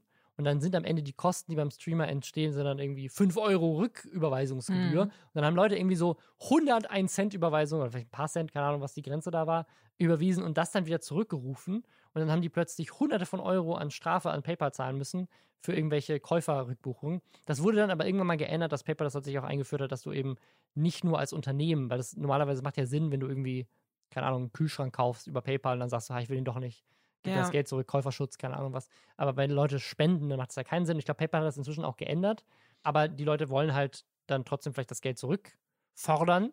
Und er hat auf seiner Seite eigentlich auch steht auch, hey, ich gebe die nicht zurück, die Sachen. Das geht nur, ne, wenn du was spenden willst, du musst nicht spenden. Wenn du was spenden willst, spende mir, aber ich kann es leider nicht zurückzahlen dann am Ende. Und deswegen hat er sich so ein bisschen aufgeregt und dann wurde er von seinem Chat teilweise und auch von dem Typen selber beleidigt und beschuldigt. Und so, hey, du bist ein Betrüger, dass sich irgendwie nochmal besser erklärt, warum das so ist kam in letzter Zeit wohl öfter vor, dass Leute eben irgendwie Geld geschickt haben und das irgendwie zurückgerufen haben, dann oder zurückhaben wollten. Dann hat er irgendwie als Lösung vorgeschlagen, dass er das Geld wieder verteilt unter seinen Abonnenten. Also er hat dann irgendwie 7 mal 50 Euro verlost unter den Leuten, die ihn abonniert haben, um es irgendwie zurückzugeben, aber nicht an den Typen. Und äh, dann am Ende hat er aber, obwohl er schon diese 350 Euro an seine Abonnenten verteilt hat, hat er dann doch ihm das Geld zurücküberwiesen. Ich finde es ich find's ein schwieriges Thema, weil natürlich sind diese Leute irgendwie darauf angewiesen, aber dieses, dieses Leuten Geld überweisen und dann zurückrufen, das war tatsächlich mal auf Twitch ein sehr verbreiteter Troll-Move. So, mhm. deswegen kann ich mhm. verstehen, dass jemand, gerade wenn ihm das in letzter Zeit öfter passiert ist, dass Leute ihm Geld spenden, er sich darüber freut. Im Stream nehmen ja auch, also ganz oft spenden ja Leute auch tatsächlich nicht unbedingt nur, weil sie jemanden unterstützen wollen, sondern teilweise auch, weil sie dadurch halt Aufmerksamkeit bekommen von einer Person, die sie selber anhimmeln. Und du hast natürlich schon eine geile Menge Aufmerksamkeit direkt doppelt, wenn du sagst, hey, hier sind 350 Euro, mega viel Geld. Der Typ freut sich richtig drüber. Und dann sagst du, ach, übrigens, ich jetzt gerne zurück. Hast du quasi direkt beide Formen der Aufmerksamkeit für den Preis von nichts.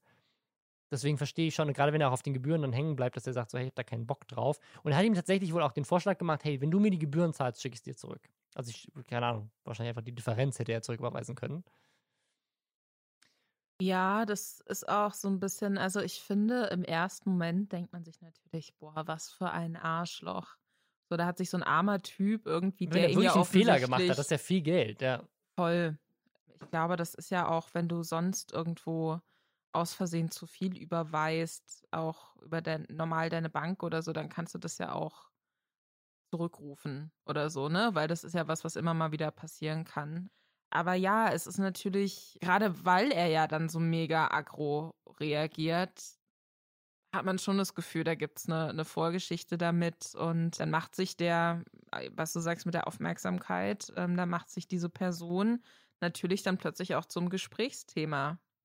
Und dann hat er quasi durch, durch einen einfachen Akt, hat er plötzlich Leute, die ihn verteidigen. Er hat sein Idol, das über ihn redet und auch auf ihn angesprochen wird.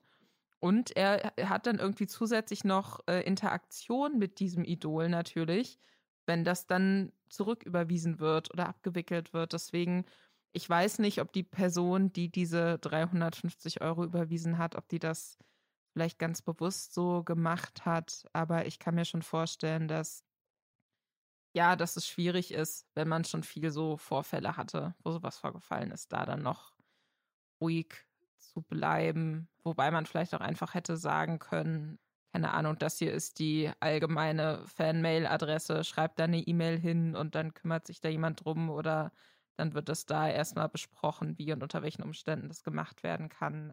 Weil natürlich, indem man in dem Moment so ausrastet, damit tut man sich ja auch keinen Gefallen. Ich glaube, es ist halt auch so ein Ding, du freust dich ja auch als Streamer. Wenn du gerade, ich meine, der hat jetzt mit 500.000 Abos, äh, nagt er, glaube ich, nicht am Hungertuch und das hat er auch, sagt er auch. Also, der braucht das Geld eigentlich nicht. Hm. Aber ich glaube schon, dass es schon so ein Ding ist, du freust dich ja auch darüber. Es ist ja wie ein, wie ein Geschenk quasi. Wenn jemand 350 Euro schenkt, würdest du dich auch immer freuen. So krass, wow, 350 Euro, mega, danke, bedeutet mir eine Menge. Kann ich, kann ich mir, keine Ahnung, meine halbe Miete bezahlen oder sowas im Zweifel. Ne? Und äh, dann kommt jemand eine halbe Stunde später und sagt, ich hätte übrigens gerne zurück, ich habe einen Fehler gemacht oder vielleicht auch direkt danach. Kann ich nur verstehen, dass es so ein, das ist ja auch ein richtig frustiges Gefühl, gerade wenn das in letzter Zeit wohl öfters bei ihm passiert ist. Also ich kann seine Reaktion irgendwo nachvollziehen, gleichzeitig, es ist ja jemand, der ihn unterstützen wollte. Und der hat anscheinend einen Fehler gemacht. Und dann einfach zu sagen, hey, pass auf, tut mir leid, dann gebe ich dir das Geld zurück, weil, keine Ahnung, für den sind 350 Euro sicherlich viel mehr äh, als für dich, gerade wenn er nur 3,50 Euro geben wollte. Weiß ja nicht, ob er, das, ob er das Geld richtig dringend braucht und jetzt einen Monat nichts zu essen hat. Hm. Einfach nur, weil du als reicher Streamer ihm das Geld nicht zurückgeben hast. Ich will, also, ich verstehe ich versteh den Frust bei ihm, aber er, am Ende hat das ja auch zurückgegeben. Deswegen würde ich ihm dafür jetzt auch nicht großen Shit äh, geben. Ob er jetzt am Ende die Gebühren einbehalten hat oder nicht, das weiß ich tatsächlich nicht. Ja, weiß ich auch nicht. Wir haben, wir haben noch eine andere News ähm, zu einem YouTuber, zu dem man gar nichts mehr hört. Und zwar Roman Atwood. Ich weiß nicht, wer den noch kennt. Der hat über 15 Millionen Abonnenten und ist jetzt im letzten Jahr sehr ruhig geworden. Warum? Dazu kommen wir gleich. Aber wer ihn vielleicht noch kurz ähm, einordnen muss, ich kenne ihn tatsächlich mehr so aus seiner Zeit, so aus den frühen YouTube-Jahren, so 2014, 2015 und so, war der so der, als es nur die Prank-YouTube-Zeit war, da war der mit der Größte, der das irgendwie gemacht hat. Äh, inzwischen ist er mehr so Familien-YouTuber geworden. Das war damals teilweise auch. Es gibt ein Prank-Video mit ihm, das äh, mir äh, groß in Erinnerung, also eigentlich so zwei, die, für die ich ihn so kenne. Das eine ist, er hat irgendwie als einer der ersten sein Haus in so, eine, in so ein Bällebad verwandelt und das war damals ein großes Ding, aber er hatte, hat das, glaube ich, sich das ausgedacht. Und danach haben es ja ganz viele andere, auch gibt es in Deutschland inzwischen Leute, die sowas gemacht haben, aber da war er der Erste. Und das zweite ist, es gibt ein Video, das hat über, 5, äh, über 57 Millionen Views. Und das ist der, der Punkt, warum, äh, warum ich ihn immer für sehr unsympathisch hielt. Da tut er so, als würde er sein Kind umbringen als Prank an seiner Frau. Also, Wie witzig. Hahaha, lustig. Also quasi die Idee ist quasi, ähm, er, er, die, die, die sind auf so einer Balustrade, also quasi wie so eine, so eine Galerie, ne, also ein Stock weiter oben über dem Wohnzimmer. Hat so ein Kleinkind, ich würde mal schätzen, so drei, vier Jahre alt und spielt mit dem und er hat so ein Ganzkörper-Spider-Man-Kostüm an und die Frau sieht halt, wie er damit spielt. Dann geht die Frau gerade kurz mal äh, Treppe runter Und währenddessen tauscht er seinen Sohn aus, den steckt er quasi in ein Zimmer und holt eine Puppe, die das gleiche Spider-Man-Kostüm hat. Und als die Frau wieder die Treppe hochkommt, tut er quasi so, als würde er seinen Sohn gerade beim Spielen aus Versehen über diese Balustrade ein Stockwerk tiefer schmeißen. Und die Frau rennt natürlich sofort runter und oh mein Gott. Und am Ende war es halt nur eine Puppe. Haha, Prank, du dachtest, dein Kind ist tot, wie lustig. Ähm, und das ist Roman Edward. Sympathischer Typ, auf jeden Fall. Ähm, für dies, aber dann gleichzeitig weiß man auch nicht, vielleicht weiß seine Frau ja, dass es, dass es alles gefaked ist und die sprechen solche Pranks vorher ab und das ist nur für Unterhaltung und das war trotzdem irgendwie unsympathisch, aber gleichzeitig weniger schlimm. Äh, safe ist es gestellt. Weil sonst wäre er nicht mehr verheiratet ist, wahrscheinlich. Aber ja. Und die Sache ist aber auch, dass, glaube ich ja, also bei Pranks ist es ja auch immer so, wenn eine Sache so richtig durch die Decke geht, dann versuchen das ja ganz, ganz viele Leute nachzumachen, in der Hoffnung, dass sie damit auch ähnlich viele Klicks machen oder sage ich mal so 10 Prozent und das ist bei 57 Millionen Aufrufen ja schon sehr, sehr viel auch.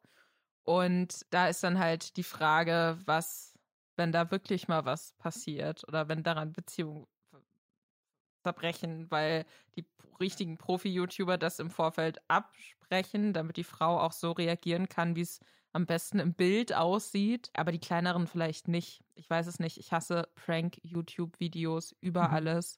Kriege ich jedes Mal das Kotzen. Ich finde das nie lustig. Ich finde es wirklich, es beleidigt meine Intelligenz und ich verstehe nicht, was die Zielgruppe dafür ist. Aber äh, gut, darum geht es ja jetzt auch nicht primär. Das ist ja nur sein Hintergrund. Genau. Jetzt tut er uns tatsächlich ein bisschen leid, weil er ist nämlich jetzt wiedergekommen, nachdem er ein Jahr relativ ab, äh, ab, absent war von der Plattform, aber nicht da. Äh, und zwar hat er sich geäußert, warum er und seine Familie jetzt, weil er zeigt natürlich auch seine, seine Kinder, seine Frau die ganze Zeit auf YouTube mit diesen Pranks, mit diesen Familienpranks.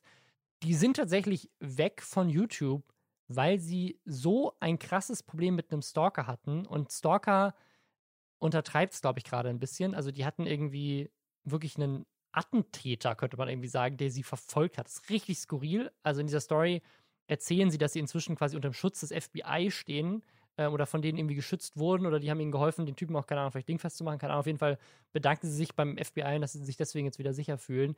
Und zwar hat der Typ wohl sie so krass verfolgt. Es gab wohl eine Bombendrohung bei einer Beerdigung aus der näheren Familie. Sie hatten das, die hatten das Handy, hatten die Nummer, haben, haben da halt irgendwie mit Todesdrohungen und so weiter gemeldet, aber haben halt auch tatsächlich, anstatt einfach nur so, haha, ne, ich rufe dich an und äh, ich habe deine Nummer und bestell bei Lieferando, was ja normalerweise passiert, haben die tatsächlich das Auto manipuliert. Also haben physisch an deren Auto äh, keine Ahnung, die Bremsen die ja, durchgeschnitten oder weiß nicht, er sagt, glaube ich, nicht genau, was, was passiert ist, aber sie haben den Hausalarm von seinem Haus, haben sie tatsächlich deaktiviert bekommen, haben das Haus vom Stromnetz gekappt, haben in seinem Namen Sachen wie die Autoversicherung abgemeldet, äh, haben, haben wirklich auch bewiesen, dass sie halt Zugang haben zu seinem Haus und zu allem.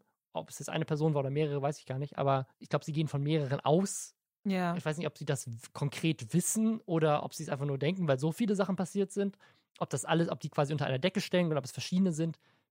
Keine Ahnung. Auf jeden Fall ist, äh, ja, haben die natürlich Angst gehabt um ihr Leben oder um ihre Kinder, um ihre Familie und haben deswegen sich eher zurückgezogen und sich mehr darauf fokussiert, mit dem FBI dafür zu sorgen, dass das irgendwie besser wird. Finde ich halt auch so krass, dieses, also das ist alles mega schrecklich, aber ich glaube, so für mich psychologisch wäre das Schlimmste zu wissen, ich bin in meinem Zuhause nicht mehr sicher. Also so die, ja. da kommen Leute rein und ich habe es nicht mitgekriegt. Ich kriege das nur mit, wenn sie mir ganz bewusst zeigen wollen, dass sie da waren. Also das ist, ähm, das finde ich richtig, richtig gruselig und schrecklich und ähm, ja, stellt man sich natürlich auch die Frage, ähm, also es, es gibt ja nie ein Warum, es gibt ja nie eine, eine Erklärung, eine Ne? Also du, du kannst ja nicht sagen, ja, ach so, deswegen hat er das gemacht. Das macht ja jetzt Sinn, ne? Es ist nie, es ist immer schrecklich, aber zumindest in Bezug auf so Family-YouTuber habe ich sowas tatsächlich noch nie gehört.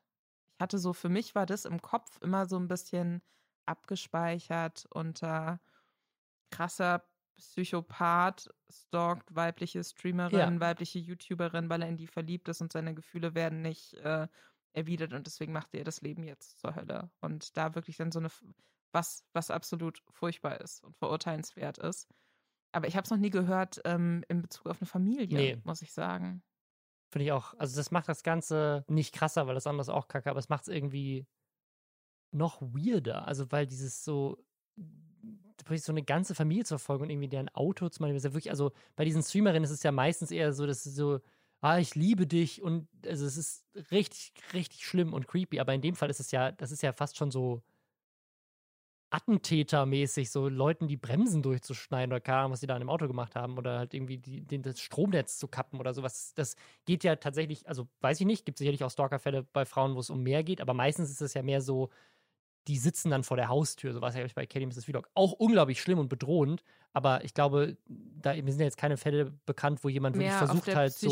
Genau, es ist mehr so, es ist so. mehr so, die werden halt, du wirst halt die ganze Zeit von denen verfolgt und es ist auch richtig schlimm, aber dass jemand wirklich so richtig weirde, so Bombendrohungen bei Beerdigungen von der Familie. Das ist, das ist ein ganz anderes, weirdes Level und hat, hat für mich gar nicht mehr so einen Stalker-Charakter, sondern mehr so sowas wie Swatting, weißt du, so, wo Leute halt ja. wirklich versuchen, äh, Leuten Schaden anzurichten. Körperlichen Schaden. Körperlichen Schaden anzurichten. Ähm, ja, also das auf jeden Fall ist mit Roman Edward passiert, den vielleicht der eine oder andere noch kennt von den ganzen Pranks. Vielleicht hätte er aber auch im letzten Jahr äh, äh, seinen Kanal noch nach vorne bringen können, hat jetzt eine Chance verbracht, denn es wurde jetzt, und das ist unser letztes Thema heute, wieder eine sehr lange Folge, wie es schon wieder unglaublich viel passiert dieses Jahr. Es gibt, diese Woche. Ist, äh, diese Woche, ja. auch diese Woche. Ist, die Woche fühlt sich schon wieder an wie ein Jahr. Und zwar ein YouTube Glitch, wird es zumindest so genannt. Und zwar ist das ein Video, was jetzt gerade rumgeht, wurde mir tatsächlich auch von zwei von euch geschickt. Danke dafür. Ähm, ich hätte es sonst gar nicht entdeckt. Äh, the, the Spiffing Brit ist ein YouTube-Kanal mit 1,9 Millionen Abonnenten. Der hat ein Video gemacht, wo er aufdeckt, in Anführungszeichen, wie im letzten Jahr der YouTube-Algorithmus manipuliert wurde von manchen YouTubern, die das entdeckt haben. Einer davon ist anscheinend laut seinen Anschuldigungen Dream. Dream ist ein YouTuber, der im letzten Jahr explodiert ist. Ich gefühlt hat er innerhalb von einem Jahr 16 Millionen Abonnenten gemacht, also von wirklich 0 auf 16 Millionen. Ich kann das mal kurz nachgucken hier, ähm, wie, wie schnell er tatsächlich gewachsen ist, aber es ist richtig, richtig skurril. Ähm, also jetzt allein im letzten Monat hat er 1,7 Millionen gemacht. Und ja, also er war jetzt nicht gerade klein, aber ähm, er hat auch, hat auch schon vorher ein paar Abonnenten gemacht, aber es fängt so an. So, er hat im, im Mai 2019 hat er drei Abonnenten im ganzen Monat gemacht. Und dann plötzlich im Juli 2019 50.000.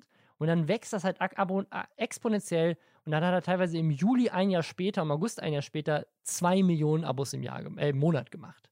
Zwei Millionen Abos im Monat. Crazy. Der ist, typisch, der ist richtig explodiert. Der macht Minecraft-Content, macht über 100 Millionen Views im Monat. Also der muss sich auch dumm und dämlich verdienen. Und er ist irgendwie aus dem Nix gekommen und richtig explodiert.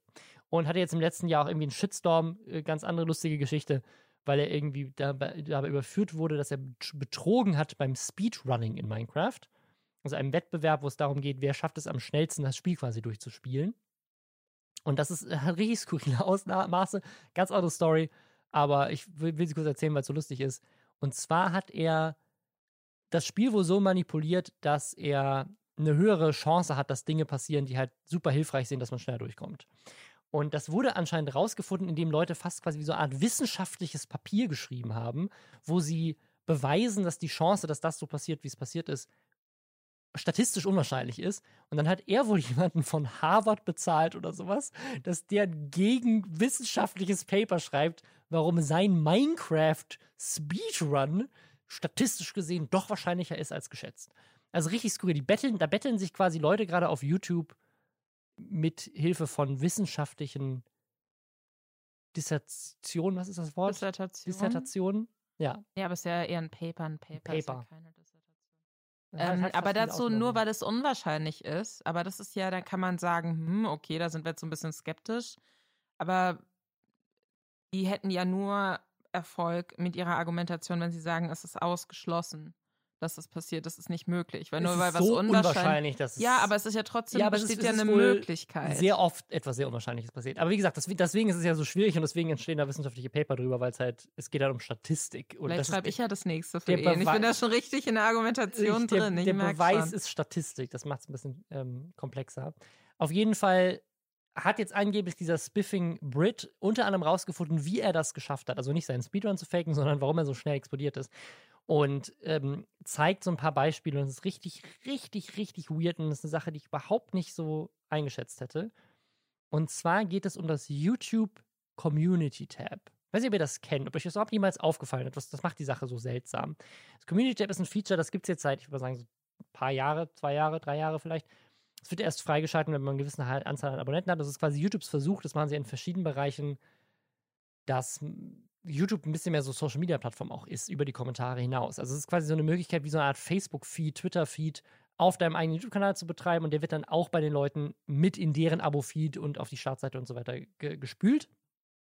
Ähm, und du kannst halt eine Umfrage posten, du kannst einen Text posten, du kannst ein Video nochmal verlinken, kannst ein GIF oder ein Bild posten. Also ein bisschen so wie ein Instagram-Feed, ein Twitter-Feed oder so halt, aber nur innerhalb von YouTube. Und was halt viel gemacht wird, auch um auf neue Videos hinzuweisen oder zu sagen, hey, irgendwas verschiebt sich, sorry, oder ich überlege gerade, was könnte der Inhalt meines nächsten Videos sein, was hättet ihr lieber? Ja. Also, ähm, wir haben das tatsächlich auch, also bei Following Reports wird das zum Beispiel viel genutzt, um Fragen zu sammeln aus der Community fürs mhm. nächste Thema, weil da ist das Video ja noch nicht online und das, im alten Video war vielleicht noch nicht klar, was das nächste Thema wird. Also machen die einen Community-Tab-Post und schreiben so, hey, nächste Woche interviewen wir äh, einen Schornsteinfeger. Was sind Fragen, die ihr schon immer einem Schornsteinfeger stellen wollt? Und dann posten Leute das halt im Community-Tab und dann nehmen wir die Fragen aus dem Community-Tab und stellen die im Video. Und das, dafür ist es eigentlich ganz praktisch und dieses Feature wird nicht besonders viel genutzt von den meisten YouTubern, habe ich so das Gefühl. Das gleiche mit YouTube Stories, was ja YouTubes Instagram Story Feature ist und so weiter. Und dieser Typ, The Spiffing Grid, hat jetzt die folgende Theorie. Das Feature wurde tatsächlich von vielen YouTubern nicht genutzt. Also hat YouTube gesagt, damit es mehr genutzt wird, pushen wir das Feature und machen es, sorgen dafür, dass es besser performt. Dann haben Leute vielleicht mehr Bock, es zu nutzen, weil es mehr bringt. Und weil sonst, wenn es nichts bringt, warum soll es nutzen? Und das hat aber wohl diverse Ausmaße angenommen, wenn man das manipuliert. Und das ist ihm wohl aufgefallen, weil er Umfragen gemacht hat. Und in diesen Umfragen kam halt raus, dass irgendwie ein Großteil der Leute oder ein großer Teil der Leute, die die Umfrage gesehen haben, gar keine Abonnenten von ihm waren. Diese Umfrage wurde ihnen trotzdem angezeigt, obwohl sie, also sein Community-Tab-Post wurde ausgespielt an Leute, die gar keine Abonnenten waren.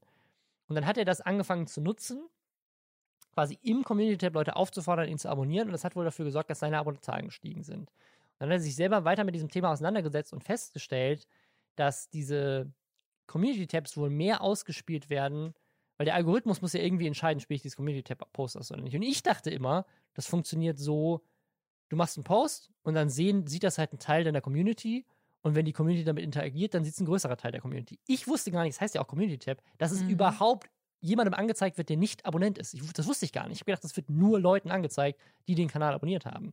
Und angeblich ist es aber so, dass wenn du innerhalb dieses Community Posts Suchwörter, die relevant sind, viel gesucht werden, postest, dann wird dieser Post auch gepusht von YouTube.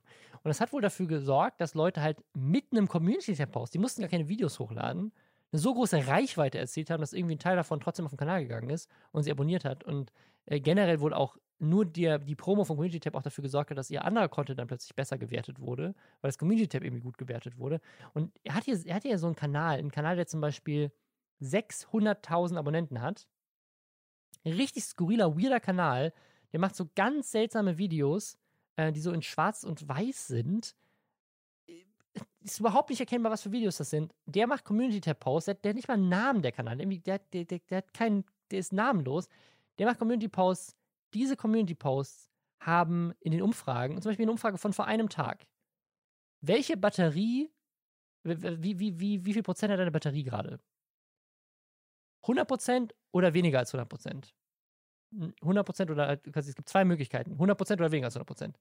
Diese Umfrage auf dem Kanal mit 600.000 Abos hat 6 Millionen Stimmen. 6 Millionen Leute haben daran teilgenommen. Er hat 215.000 Likes und 53.000 Kommentare. Und das ist richtig weird. Also YouTube spielt wohl diese Umfragen von diesem Kanal einfach auf der ganzen Plattform aus und Leute sehen das halt und denken sich, ach, lustige Umfrage, 100% ist gerade. Äh, also überhaupt skurril und, und, der hat das wohl selber ausprobiert, dass er halt ähm, angefangen hat, Umfragen zu machen, wo er einfach die meistgesuchten Begriffe aus der letzten Woche in die Umfrage mit verwurstelt hat und dann seine Community auch noch aufgefordert hat, in den Kommentaren auch nochmal diese Suchworte zu wiederholen. Mhm. Dann hat er irgendwelche Umfragen gemacht und so weiter und es ist, äh, ja, hat er wohl auch mit ähm, seinen Kanal hat wachsen lassen, um das irgendwie selber zu testen. Das ist super seltsam. Seine Hoffnung ist halt mit diesem Video jetzt darauf aufmerksam zu machen, dass YouTube das wieder ändert, weil es gibt halt ein paar Kanäle, die es wohl in der Vergangenheit offensichtlich krass missbraucht haben und dadurch halt gewachsen sind. Was ich halt, was ich halt skurril finde, weil der Dream, der wird ja auch gemocht. Also die Leute finden ja seine Videos geil, der hat ja eine riesige Fan-Community, die Leute mögen das ja. Aber die Frage ist halt, ist er so erfolgreich, weil seine Videos super vielen Leuten angezeigt werden, weil er halt einfach den Algorithmus durchschaut hat, manipuliert hat und dafür gesorgt hat, dass diese Videos ganz vielen Menschen angezeigt werden. Und dann hat er halt unter den Hunderten von Millionen Menschen, die plötzlich seine Videos gesehen haben, hat er halt seine 16 Millionen gefunden, die ihn geil finden. Und wer weiß, wenn meine Videos auf der ganzen Welt jeder sehen würde, wären meine Abos vielleicht auch her, weil plötzlich mehr Leute von mir wissen würden. Keine Ahnung. Ich, ich finde, das ist halt so ein bisschen der Punkt. Also ich habe nicht das Gefühl, dass es jetzt ein Missbrauchen der Features von YouTube ist. Das ist halt einfach nur wissen, wie Sachen funktionieren. Und nur weil jemand deinen Community-Tab angezeigt bekommt, da muss der trotzdem noch auf deinen Kanal gehen und sich überlegen, ah, will ich der Person folgen? Finde ich das interessant? Also ich glaube nicht, dass man nur alleine dadurch wächst, dass halt Leute klickschweinmäßig alles abonnieren, was zufällig irgendwie bei ihnen auf der ihnen bei YouTube angezeigt wird. Ähm, deswegen, also ich, ich finde das smart, da für sich so das durchschaut zu haben. Ich weiß auch nicht, ob, ob er da jetzt so, ne, so einen YouTuber unbedingt so an den Pranger stellen muss, weil ich kann mir vorstellen, das wird nicht die einzige Person gewesen sein, die das außer sein ähm, Harvard-Mathematiker hat ihn auf die Idee gebracht. Vielleicht gibt es da eine Connection, aber ich finde das jetzt nicht äh, also ich denke mir halt so für mich, ganz ehrlich, wenn ich keinen Bock drauf habe, was mir angezeigt wird oder wenn ich das nicht spannend finde, dann ist es mir egal, ob da schon fünf Millionen andere Leute das geliked haben, dann abonniere ich den Kanal nicht. Das macht mir jetzt nichts kaputt in meiner YouTube-Experience. Mir wird ständig irgendwas angezeigt, was für mich nicht relevant ist und dann klicke ich es halt weg. Ähm, und dann ist es mir egal, wie die Leute dazu gekommen sind, dass sie mir angezeigt werden. Also. Ich glaube, er sieht das jetzt auch als irgendwie als problematischer an, als es ist das Ding ist nur, klar, wenn, wenn der Algorithmus manipuliert werden kann, dann machen das halt ein paar Leute und die steigen dann nach oben und dann lernen es mehr, dann machen es irgendwann alle und dann bringt es irgendwie nichts mehr. Aber klar, sobald, solange nur eine Handvoll davon wissen, können die das halt krass zu ihrem Vorteil manipulieren. Ähm, und gerade wenn es so ein skurriles Feature ist, also was gar nichts mit der Qualität des, der Videos zu tun hat, sondern einfach nur der Fakt, dass du keine Umfragen in deinem Community-Tab gemacht hast, hat dafür gesorgt, dass dein Kanal nicht so stark gewachsen ist wie andere. Und das finde ich dann schon ein wichtiger Hinweis. Aber ich habe gerade mal geguckt, also ich habe vor, ich habe innerhalb der letzten drei Jahre, seitdem es dieses Community-Tab bei mir gibt, habe ich eins, zwei, drei, vier, fünf, sechs, sieben, acht, neun Community-Posts gemacht. Also auch ungefähr so viel, wie ich Videos hochgeladen habe. Ähm, und das habe ich halt äh, zweimal, zweimal genutzt, um irgendwie auf, äh, auf neue Formate hinzuweisen. Ich habe es äh, zweimal genutzt, um auf Videos hinzuweisen, in denen ich drin war. Einmal habe ich hier Follow Reports zum Beispiel. Einmal habe ich einen Livestream für die Lester-Schwestern angekündigt. Ähm, und dann habe ich halt ein paar Mal Videos promoted, äh, um halt zu sagen, hey, habt ihr mein neues Video schon gesehen? Das ist vor einer Woche rausgekommen. Hier nochmal Hinweis, ist nicht so viel angekommen bei den Leuten. Diese Posts haben halt ein paar hundert Likes und ein paar Kommentare. Also bei mir hat das offensichtlich nicht funktioniert. Mhm. Ich habe mhm. allerdings auch keine Umfragen gemacht. Ich habe immer nur äh, Bilder gepostet oder halt Videos. Offensichtlich hätte ich, und ich habe natürlich auch nicht unbedingt darauf geachtet, jetzt irgendwelche SEO-Keywörter da reinzuschreiben, sondern ich habe einfach halt geschrieben, hey, habt ihr schon die neue Folge Follow Reports gesehen? Da bin ich äh, hier dieses Mal, ne, gibt es auf dem anderen Kanal, geht mal rüber. Ähm, dafür ist das Community Tab halt praktisch, weil ich dann halt quasi meine YouTube-Abonnenten darauf hinweisen kann, hey, auf dem anderen Kanal gibt es gerade ein Video mit mir. Ja. Ähm, und da habe ich jetzt nicht, habe ich natürlich jetzt keine Keywords reingehauen. Aber Community Tab, deswegen benutze ich das so gut wie gar nicht, hat bisher bei mir absolut nichts gebracht in der Interaktion. Äh, aber offensichtlich gibt es einen Trick, das zu manipulieren und ich muss mir dieses Video nochmal genauer angucken und dann mache ich jetzt ganz viele Umfragen. Ja, ist so eine schöne Tab. kleine Hausaufgabe. Ich muss es eigentlich einfach mal testen, einfach mal um zu gucken, ob es auch wirklich so gut funktioniert. Weil wenn, wenn ich plötzlich eine Million Abonnenten habe, wisst ihr warum. Und dann reden wir nächsten Monat darüber, wie das für dich funktioniert hat und wie viel von deinem neu verdienten YouTube-Money du jetzt in Aktien stecken kannst. Das finde ich ist ein gutes Fazit für den heutigen Tag. Bis nächste Folge. Bis dann.